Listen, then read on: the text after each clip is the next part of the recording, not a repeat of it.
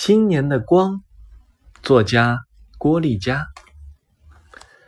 冰天雪梦，你是谁的棉袄？谁的火炉？谁的清冷？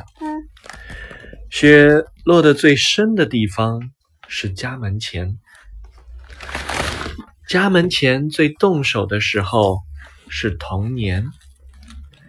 上学一步都不想走，一扇家门，说不清的冷暖与哀愁。一场大雪就把我拉扯大了，没处回头。雪漫化了村庄和城市，雪下慢了每一头牛的心思。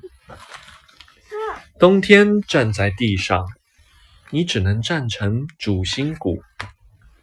树砍着砍着就倒了，羊赶着赶着就少了，诗写着写着就六亲不认了。雪圆了的以后，家圆就化了。我赞同这样的口号，叫做一要怕苦，二要怕死，三要猪肉炖粉条子。可惜今生，我们只剩下一场童年的雪。